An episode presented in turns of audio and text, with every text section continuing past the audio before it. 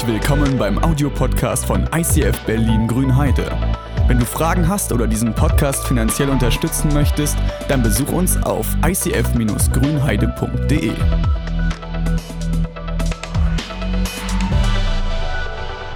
Ähm, ehrlich gesagt hat die Hanna schon ein bisschen zu viel geteasert in der Anmoderation, aber das wusste sie gar nicht mal. aber das ist okay, ich hoffe, ich kann euch trotzdem noch ein bisschen was mitgeben. Ähm, ich weiß nicht, wie es euch geht. Ähm, ich will mal. Oh, das Thema. Okay, das Thema seht ihr schon. Frei von Angst ist das, was mich, glaube ich, auch die letzten Wochen ziemlich viel beschäftigt hat.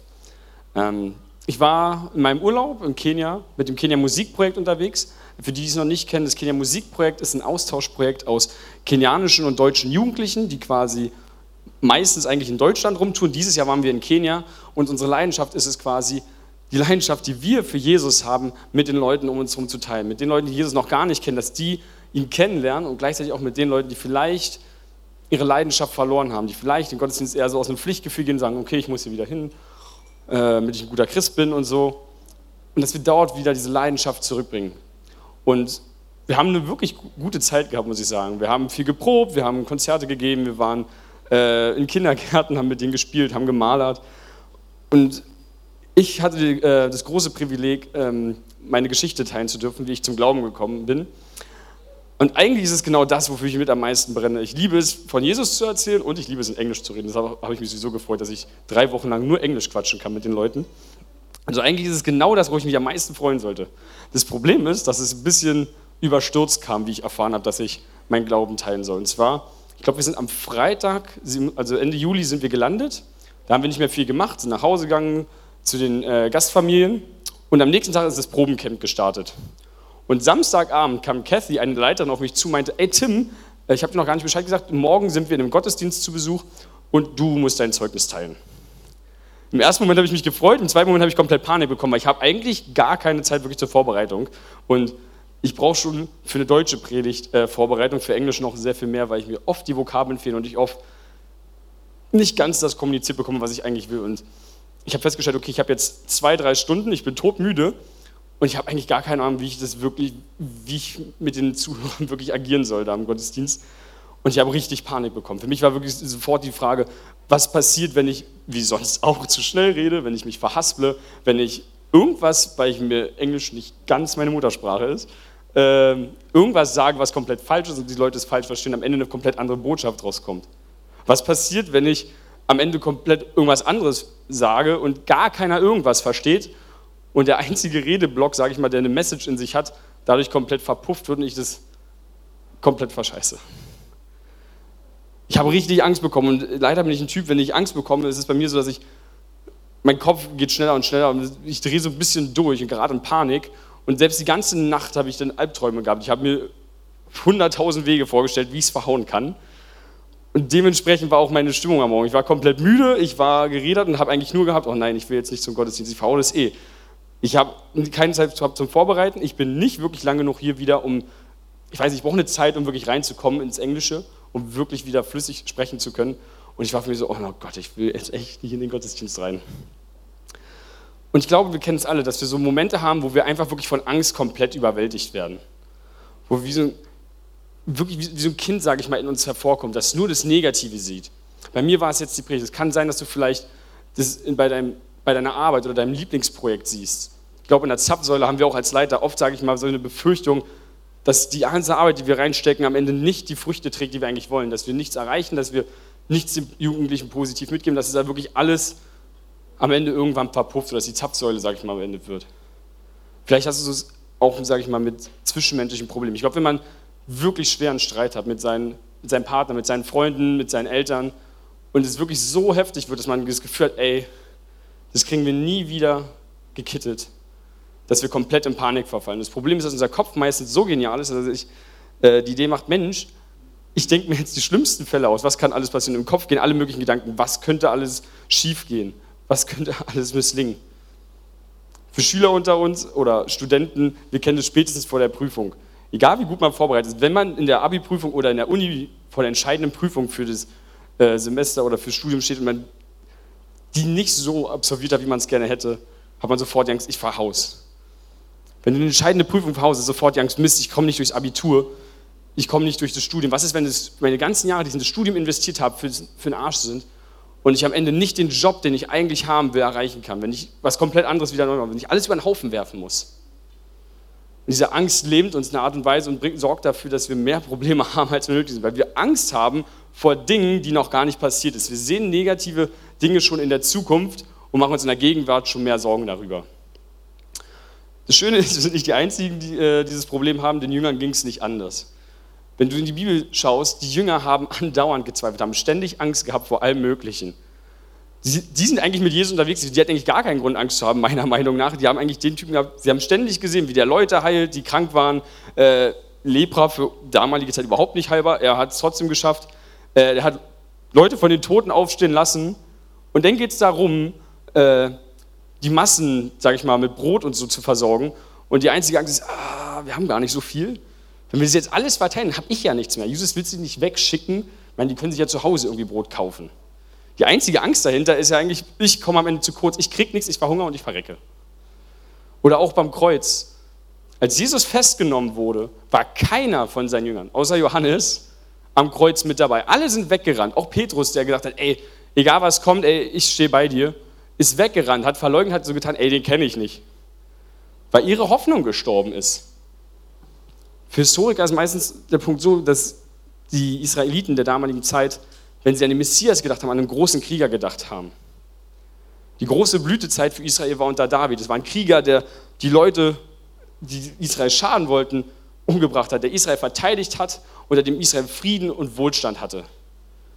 Die Hoffnung der damaligen Zeit war, dass Jesus Befreiung bringt, und zwar vor allem von den Römern. Und als der verhaftet war, war ihr großer Retter damit weg. Ihre ganze Hoffnung war kaputt und die Angst kommt, dass du die Hoffnung auf den Falschen gesetzt hast. Was man dabei ausgeblendet hat, ist, dass Jesus dreimal angekündigt hat, ey, ich werde verhaftet werden, ich werde umgebracht werden und ich werde aber auch wieder auferstehen. Die Angst sorgt dafür, dass wir Dinge ausblenden. All die Wunder, die Jesus getan hat, jedes Mal, wenn er ein Problem gemeistert hat, haben sie komplett vergessen und ausgeblendet. Und die Angst hat sie so gelähmt, dass sie davongerannt sind und Dinge getan haben, die sie eigentlich nicht machen wollten. Und ich möchte eine Geschichte noch erzählen. Die steht in Matthäus 8. Die Geschichte bringt es für mich am deutlichsten wieder, wo die Jünger Angst haben. In Matthäus 8, Vers 23 steht, danach stieg Jesus ins Boot und seine Jünger folgten ihm. Als sie auf dem See waren, kam plötzlich ein schwerer Sturm auf, so dass die Wellen das Boot zu begraben drohten. Aber Jesus schlief. Die Jünger stürzten zu ihm und weckten ihn auf. Herr, schrien sie, rette uns, wir gehen unter. Aber Jesus sagte zu ihnen, Warum habt ihr solche Angst, ihr Kleingläubigen? Dann stand er auf und bedrohte den Wind und den See. Da trat eine große Stille ein. Die Menschen fragten sich voller Staunen, wer ist das nur, dass ihm sogar Wind und Wellen gehorchen? Das ist für mich, also diese Stelle markiert für mich super, was bei den Jüngern und bei uns so oft abgeht. Wir sehen nur das Problem. Ich meine, vier von den Leuten waren Fischern. Also wenn große Wellen kommen, ist verständlich, dass sie allein durch die Erinnerung Angst bekommen, dass sie untergehen, dass sie ertrinken und nicht mit ihrem Leben davonkommen. Sie sehen das Problem und äh, vor Angst davor regen sie sich natürlich auf. Jesus pennt da vor sich hin, während ihr Leben droht, davon, äh, während es droht, ihr Leben zu verlieren.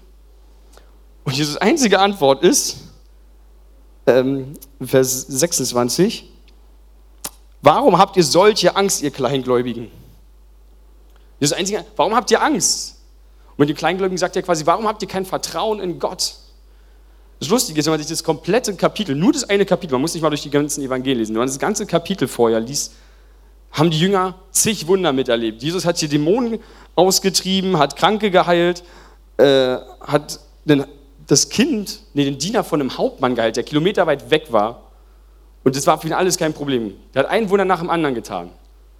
Doch in dem Moment, wo es wieder droht, dass ihr Leben geschadet, äh, ihr Leben Schaden erhält, blenden sie all die Wunder aus, alles, was Jesus getan hat, und kriegen mega Angst. Und es ist dasselbe Problem, das wir oft haben. Egal, ob es mit, äh, in Beziehungen ist, ob es vielleicht ein geliebter Mensch ist, der schwer krank ist und die Angst hast, ihn zu verlieren und dann alles vorbei ist, dass du Angst hast, deinen Job zu verlieren, dein Studium zu verhauen. Angst lähmt uns. Und wir vergessen, was Jesus eigentlich alles schon getan hat. Und Jesus hat eigentlich gesagt, dass wir frei sein sollen von Angst. Paulus schreibt im Römerbrief 8, Vers 15, der Geist, den ihr empfangen habt, macht euch ja nicht wieder zu Sklaven, dass ihr wie früher in Furcht leben müsst. Nein, ihr habt Geist empfangen, der euch zu Kindern Gottes macht. Den Geist, in dem wir aber Vater zu Gott sagen. Jesus sagt quasi, wir sollen frei sein von Angst. Wir sollen, er hat uns ein Leben bestimmt, wo wir angstfrei leben dürfen.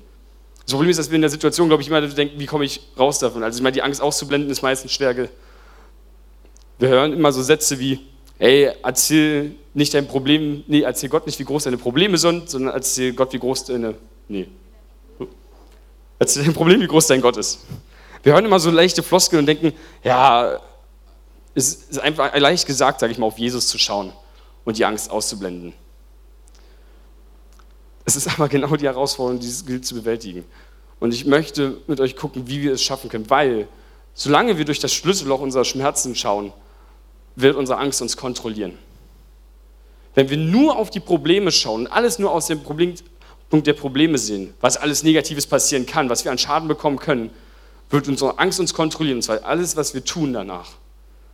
Denn wenn wir die Angst nicht in den Griff bekommen, reagieren wir oft über. Die Jünger regen sich aus, die manchen reden in Panik, manche verzweifeln.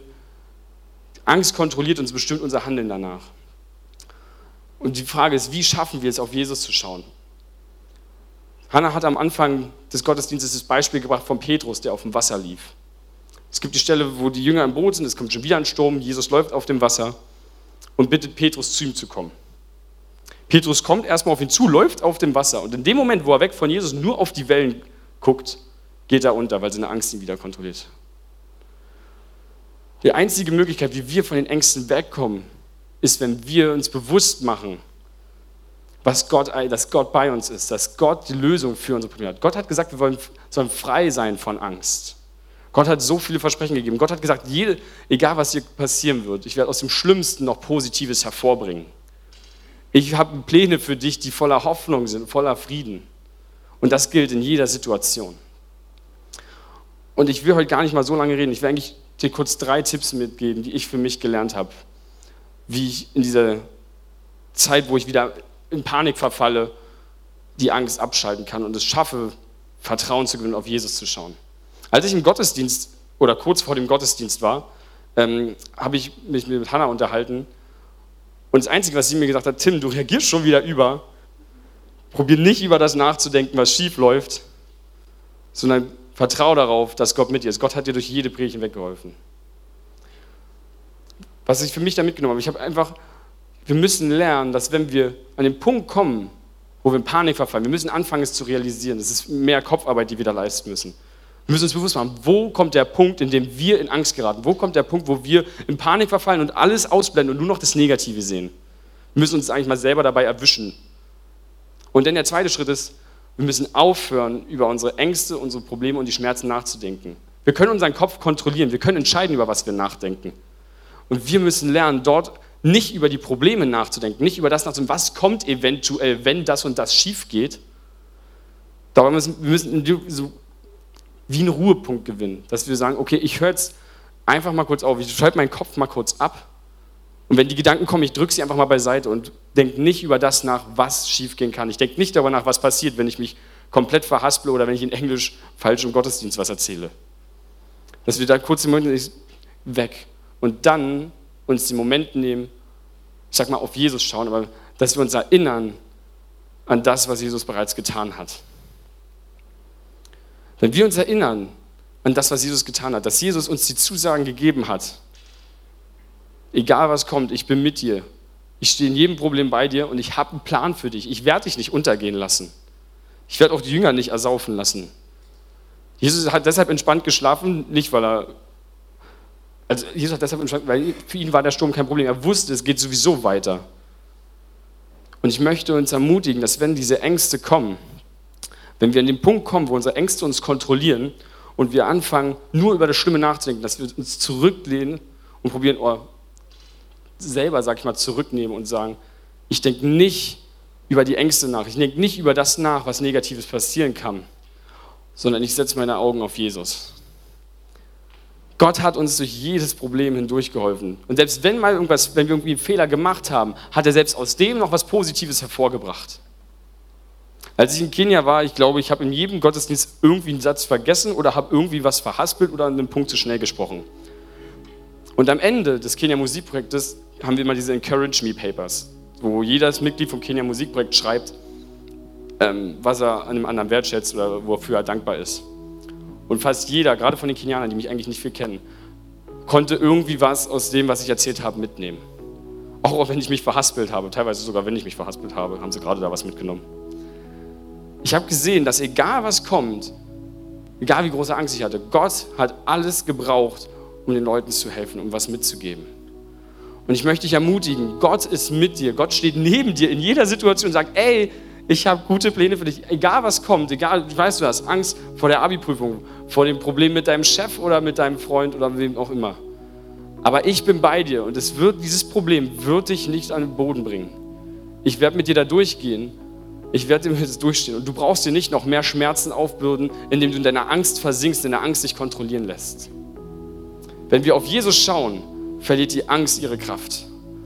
Und ich möchte dich einfach ermutigen, dass wir jetzt, wenn wir ins letzte Lied gehen, dass du dir vielleicht einen Moment nimmst und guckst, wo ist eine Situation, in der du vor Angst und Panik komplett die Kontrolle über dich und deine Gedanken verlierst und einfach nur noch in Angst und Sorge, in Albträumen aufwachst und die Angst dich kontrolliert. Und ich möchte dich ermutigen, hol dir diesen Moment hoch, setz dich in diese Situation hinein und dann schieb die negativen Gedanken, die über die Zukunft spekulieren, weg und erinnere dich daran, dass Gott neben dir steht und sagt, ich bin bei dir.